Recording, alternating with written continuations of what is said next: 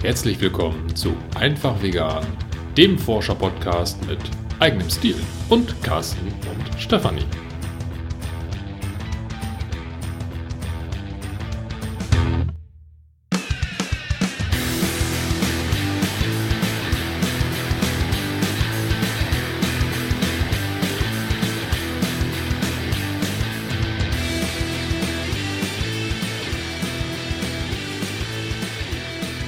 Diese Folge wird eine ganz kurze Folge, denn es äh, wurde uns schon des Häufigeren die Frage gestellt, was denn jetzt so mit veganem Wein los ist und wie man das so erkennt und überhaupt. Und ich hatte auf der Veginale in, wo habe ich das denn?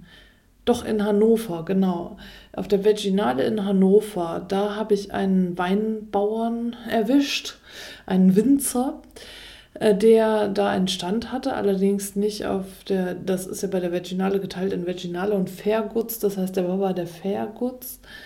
Und den habe ich gefragt, ob er mir mal so die Fragen beantworten kann, so wie, wie vegan ist Wein eigentlich und so. Und er meinte dann, wow, voll das brisante Thema, äh, weil das bei denen gerade ganz heiß diskutiert ist. Das ist ein äh, Demeter-Winzer.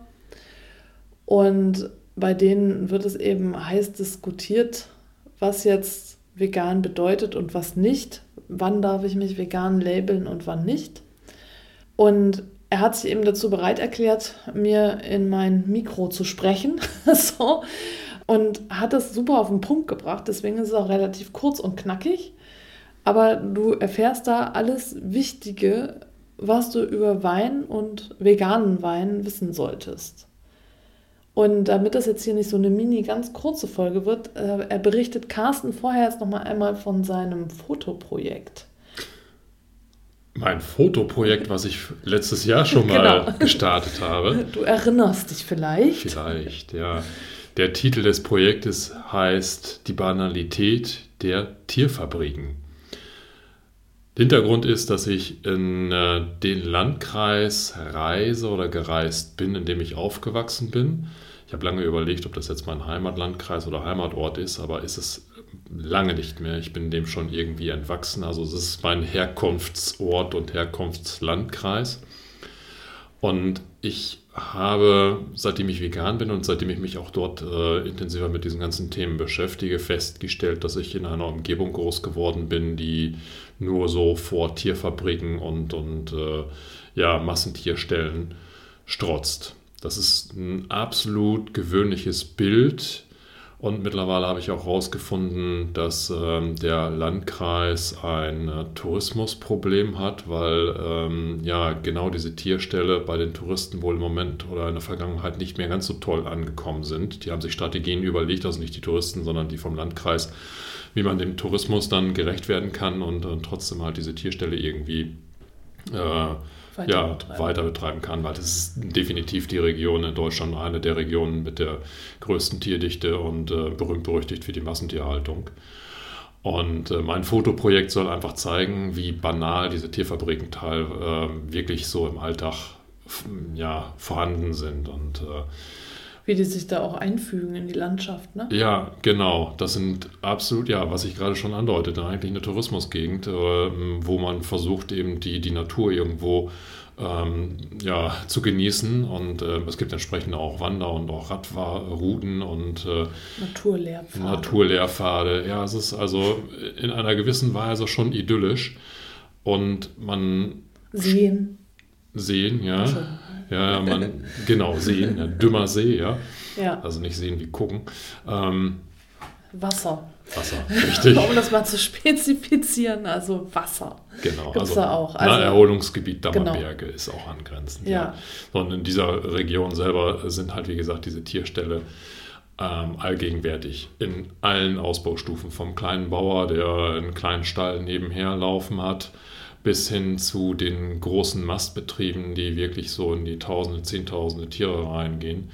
Und gleichzeitig hat man da aber auch in diesem Landkreis den einen oder anderen Fleisch- oder Geflügelproduzent, der namhaft ist. Also diese PHW-Gruppe mit Wiesenhof ähm, stammt dort aus dieser Gegend. Ähm, äh, Eierbarone, so wie sie damals äh, geheißen haben, wie Pohlmann, äh, der dann aufgrund von äh, ähm, Tierschutzproblemen, nenne ich es mal, ähm, sein Gewerbe in Deutschland offiziell niederlegen musste und nach Amerika gegangen ist. Ähm, ähm, das sind alles so Sachen, die finden sich dort im Landkreis wieder. So, und ich versuche das thematisch im, im, Rahmen eines Fotoprojektes zu bearbeiten, indem ich halt crossmedial, also nicht multimedial, sondern crossmedial ja. unterwegs bin. Und ähm, Hauptdreh- und Angelpunkt ist es, die ähm, Anlagen, die ich dort ausgewählt habe, mit einem Schwarz-Weiß-Foto zu porträtieren, was eben diese Banalität im Alltag skizzieren soll. Mhm. Gleichzeitig bringe ich aber ähm, auch Farbaufnahmen, die ich dann äh, ganz normal digital fotografiert habe, wo ich noch Details von diesen Anlagen mit reinbringe. Und äh, das Ganze wird mit äh, einer Tonspur untermalt, wo ich dann vor Ort ähm, ja, akustische Eindrücke ähm, gesammelt habe, ähm, wo man teilweise auch wirklich nur ja, Waldrauschen und, und, Vogelgezwitscher hört. In einigen Tierstellen dann aber auch schon die Tiere irgendwie mit, mit äh, bekommt. Und es ist eigentlich extrem obskur und, und auch irgendwie, ja, weiß ich nicht, ich habe mich unwohl gefühlt, als ich das mhm. letzte Mal da war. Und äh, das Ganze wird eingerahmt durch ein Video. Ich habe äh, bestimmte Videosequenzen aufgenommen, um äh, meine Anreise zu zeigen. Ähm, ich bin mit Bahn angereist, um einfach mal zu zeigen, was, was spielt sich denn rechts und links der ähm, Bahngleise wieder äh, oder ab. Und ähm, habe auch während meiner Fahrt zwischen den einzelnen Anlagen äh, immer mal wieder die Kamera eingeschaltet, um eben auch zu zeigen, wie, wie das Landschaftsbild dort eigentlich aussieht. Ähm, das Ganze sollen absolut keine schockierenden Fotos werden, sondern einfach nur eine Dokumentation von eben dieser Banalität. Ähm, ich bin nicht in die Stelle rein. Ich habe mir auch nicht versucht, irgendwie Zutritt äh, zu den Gebäuden zu verschaffen, sondern habe eben ähm, tatsächlich dieses äh, Alltägliche versucht abzubilden. Da, wo ich tatsächlich 30 Jahre lang mit groß geworden bin und äh, was ich im Gespräch mit Freunden und Bekannten dort unten aus der Gegend immer wieder mitbekomme, dass für die das weiterhin alltäglich ist. Die stellen das halt nicht in Frage, weil die kennen es halt nicht anders. Genau. Jetzt bin ich mittlerweile so weit gekommen, dass ich mit diesem Fotoprojekt die Aufnahmen im Kasten habe. Und zwar alle, sowohl die Audio, die Video als auch eben die Fotoaufnahmen. Das war im letzten Jahr, als ich den ersten äh, Anlauf genommen habe, nicht der Fall. Da bin ich hin und habe äh, meine analogen Aufnahmen getätigt und äh, leider Gottes äh, sämtliche Filme total unterbelichtet. Also da ist nichts draus geworden. Jetzt war das so, dass ich in dem Anlauf allerdings auch schon relativ weit im Herbst unterwegs war und äh, ich wollte jetzt keine tristen und traurigen Fotos äh, aufnehmen. Das heißt also, der Winter, die kalte Jahreszeit schied äh, aus, ähm, um weitere Aufnahmen zu machen, um das zu wiederholen.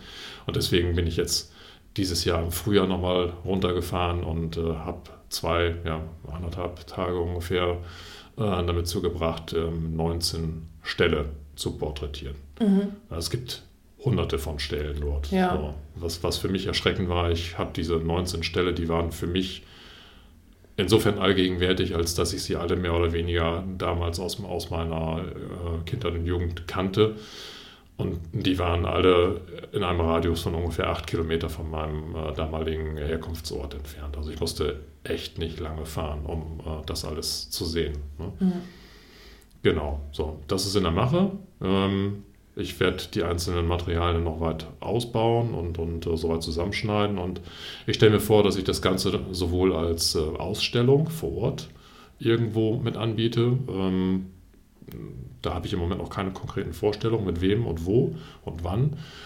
Ähm, und parallel äh, kann ich mir auch vorstellen, dass ich das Ganze als Internetseite auch nochmal präsentiere. Ja, für alle, die halt nicht äh, bei der Vernissage dabei sein können. Mit Sektempfang. Mit Sektempfang ja, vegan. Das also das kommt ja nachher nochmal das Thema.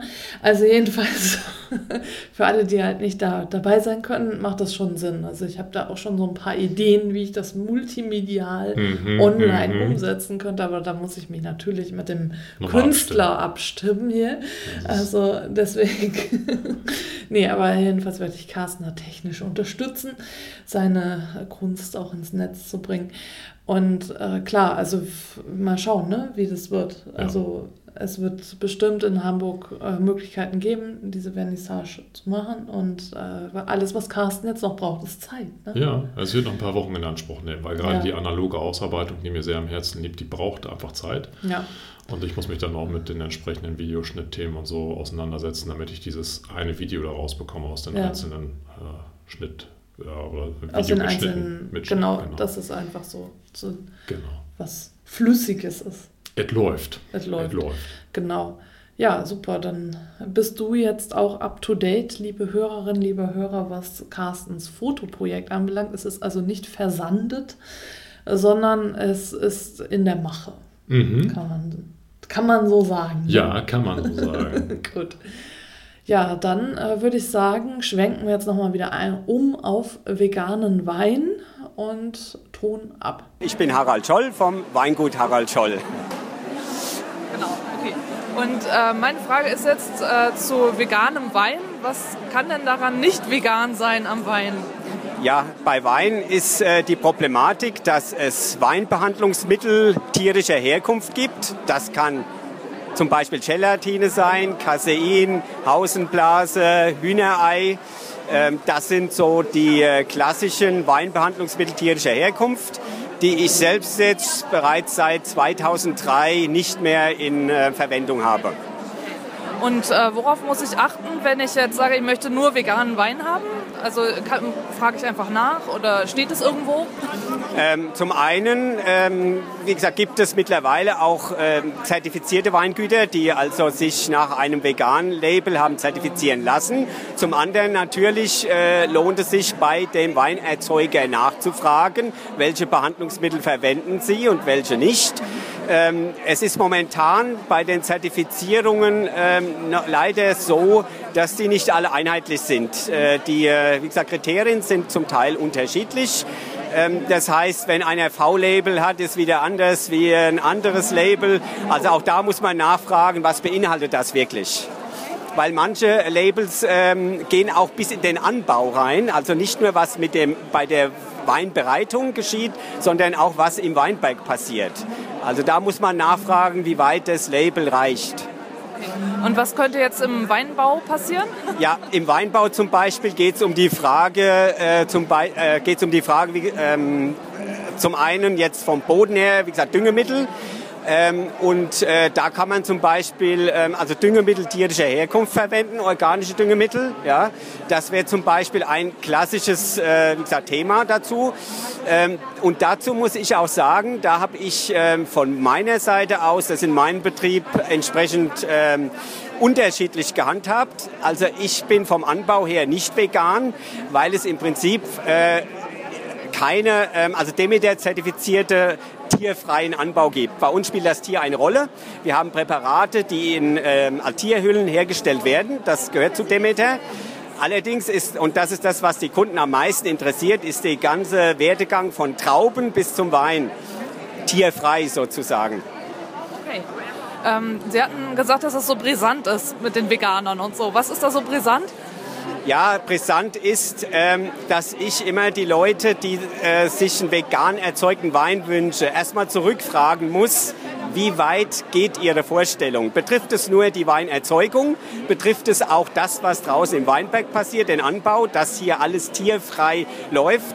Brisant ist auch, es gibt viele ähm, konventionell erzeugende äh, Winzer, die sich vegan nennen. Aber auch hier muss man den Kunden fragen, Pflanzenschutzmittel, die eingesetzt werden, klassische Pflanzenschutzmittel, werden alle mit Tierversuchen geprüft. Das ist ein Teil des äh, Zulassungsverfahrens. Das heißt, wer Pflanzenschutzmittel einsetzt, ist im Weinberg auch nicht mehr 100% vegan. So, und wie weit man dieses vegan fasst, das ist das Thema, was momentan äh, noch nicht durch eine irgendeine äh, also staatliche Regelung äh, irgendwo festgelegt ist und die privaten ähm, äh, Labels, die handhaben das unterschiedlich. Das heißt, ähm, brisant ist für den Kunden, wie weit fasst er vegan und was möchte er äh, wirklich haben und er kann es bisher noch nicht so an den Labels praktisch wahrnehmen, erkennen. Er muss nachfragen.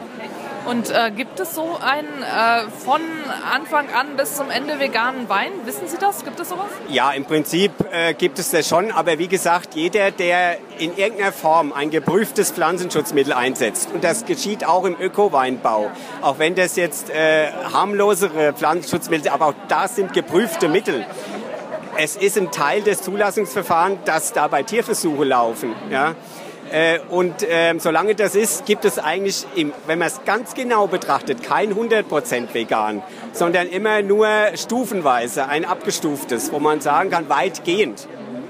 Und das gibt es sicherlich in der Ausprägung. wo Man sagen kann, einer verwendet keine, wie gesagt, Düngemittel tierischer Herkunft, keine Weinerzeugungsmittel. Das ist dann schon sehr weitgehend. Okay, ja. Dankeschön. Bitte. So, nachdem wir jetzt ja den Winzer Wiegen gehört haben. so möchte er nicht heißen. Er hat sich mit Namen vorgestellt. Achso, okay. ja, lag mir auf der Zunge, musste ich jetzt loswerden. Ach so. Ähm, okay. Möchten wir uns noch ganz herzlich bei allen Hörerinnen und Hörern bedanken, bei allen Personen, die uns so wunderbar auf Steady unterstützen, bei allen, die uns bisher entsprechende iTunes-Rezensionen und viele, viele Sternchen geschenkt haben. Und natürlich auch bei dir, du, liebe Hörerinnen, liebe Hörer, für das kontinuierliche Mithören und hoffentlich auch die Neugierde auf neue Folgen. Genau, und auch für deine Kommentare. Und natürlich auch von mir ganz, ganz herzlichen Dank. Und ja, das ist jetzt einfach nur eine ganz kurze Folge, aber wir wollen es ja auch nicht künstlich verlängern durch irgendwelche doofen Scherze oder so. Haben wir eh nicht auf Lager. Nee, wir nee. sind. Ne? Genau, so staubtrocken, wie wir jetzt angefangen haben, hören wir jetzt auf. Ne? In diesem Sinne. In Hamburg sagt man Tschüss. Und auf Wiederhören.